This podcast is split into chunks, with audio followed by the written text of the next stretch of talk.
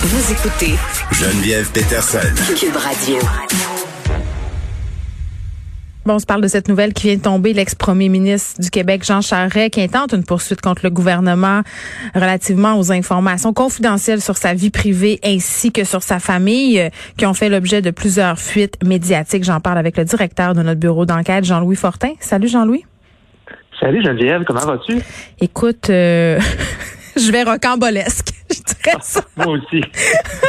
on, on, on, se clenche la pandémie et là, on va se clencher euh, la poursuite de l'ex-premier ministre euh, Charret. Euh, écoute, tu as dirigé la rédaction du livre choc PLQ Inc. Euh, bon, puis c'est, tu as parlé notamment comment la police s'était butée au parti de Jean Charret. premièrement, comment tu réagis à cette annonce là, de poursuite? On la voyait venir un peu parce que oui un des avocats de Jean Charest, Michel Mascotte, était allé à la télévision de Radio-Canada il y a quelques mois pour se plaindre. En janvier. Un ultimatum. Il disait, oui, en mm. janvier, il disait, là, euh, c'est un peu une chasse aux sorcières. Euh, euh, arrêtez de, à un moment donné qu'on ferme l'enquête Machuré.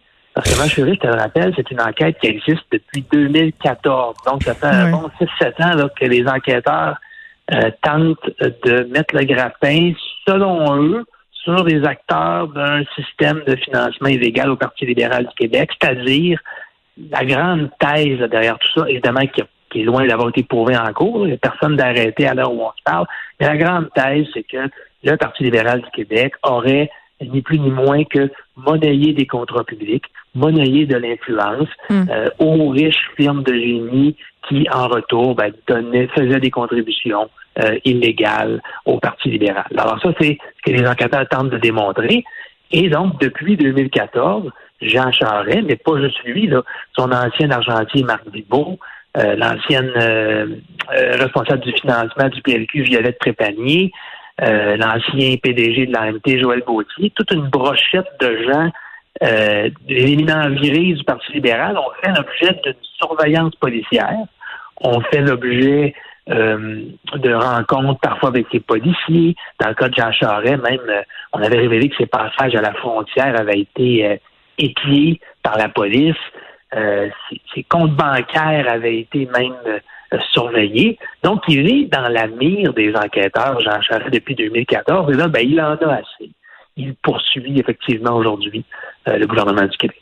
Lui dit qu'il n'y a rien à se reprocher. Puis, tu sais, je, faisais des entrevues euh, dans la foulée de l'affaire euh, Nathalie Normando qui a bénéficié d'un arrêt Jordan. Puis, tu sais, on je soulignais quand même Marc Bibot puis Jean Charest, là, eux autres s'en tirent pas mal bien. Bien, Jean Charest prend aujourd'hui euh, l'angle de sa vie privée. cest que lui, ce qu'il allègue, c'est que euh, l'UPAC, et donc par extension le gouvernement du Québec, hmm. sont responsables de s'assurer que leurs enquêtes et que les informations qu'ils qu'ils euh, collectent sur des suspects ou des personnes d'intérêt euh, restent justement confidentielles. Vraisemblablement, il n'a pas aimé les nombreux reportages médiatiques dont il a fait l'objet.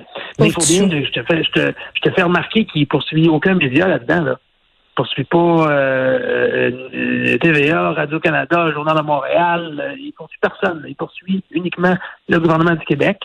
Euh, pour là, je viens d'avoir le document, la requête introductive. Il demande un million de dollars en dommages en dommages punitifs et un hmm. autre 50 000 pour faire beau en dommages moraux. Donc, 1 million 50 000 c'est la somme qu'il réclame au gouvernement du Québec. Euh, il a sorti également un court communiqué dans lequel il dit que, hmm. euh, bon, euh, je déplore une violation de ma vie privée, les fuites sont illégales, constituent une entrave à la justice. Ce qui est intéressant aussi, Geneviève, c'est qu'on se rend compte qu'il y a eu des négociations en coulisses dans les derniers mois il explique qu'il a proposé au gouvernement du Québec de ne pas les poursuivre euh, en échange d'excuses publiques du gouvernement. Donc, il aurait fallu, par exemple, que François Legault, euh, de la même façon, peut-être qu'il s'est excusé euh, cette, hier ou avant-hier, cette semaine, là, à la famille. Et cette, mère. Exactement.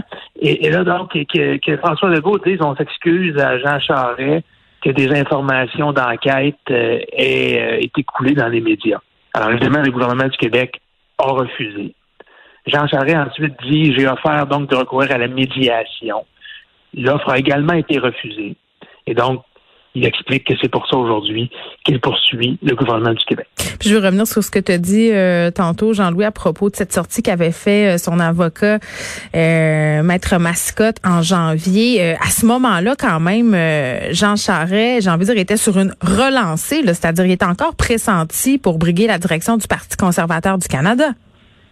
Et non seulement il était pressenti, mais certains envoyaient un candidat parfait, là. Oui ben, parce qu'il est très, très connu au Québec, mais pas juste au Québec, mais c'était certainement le candidat dont le nom résonnait le plus euh, auprès des auprès des Québécois. Bon, c'est ce qui est arrivé finalement après avoir considéré ses appuis, c'est-à-dire ouais, euh, quelqu'un qui, est ciblé par une enquête criminelle, euh, c'est pas nécessairement idéal de, de, de briller. Je, je pense qu'effectivement, c'est à contre-cœur qu'il a qu'il a euh, euh, bon euh, dû revoir revoir ses plans et, ne pas se présenter. mais Jean Charest, je te rappellerai, a quand même, moi je me rappelle, il y, a, deux ans de ça, il y a deux, trois ans, dans un congrès du Parti libéral, il avait été invité sur scène, il livrait un discours un peu pour motiver les troupes, et il avait même tourné en dérision des fuites médiatiques. Il avait dit essentiellement à, la, à la foule, il avait dit euh, ben, vous avez, vous pouvez sûrement prendre des nouvelles de moi dans les médias ces jours-ci, euh, en riant. Donc, euh, à, cette époque-là, il ne semblait vraiment pas être disposé. Il tournait même en dérision les, reportages médiatiques. Et aujourd'hui, ben, ça l'indispose tellement qu'il poursuit le gouvernement pour plus d'un million de dollars. C'est quand même un, revirement de situation, mais qu'on sentait venir depuis plusieurs mois quand même. Bon, évidemment, au bureau d'enquête, vous allez continuer à fouiller ce dossier-là. Jean-Louis Fortin, merci. Jean-Louis Fortin, qui est directeur euh, de notre bureau d'enquête ici chez Québécois.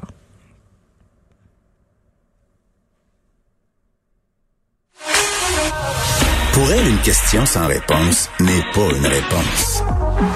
Geneviève Peterson. Cube Radio.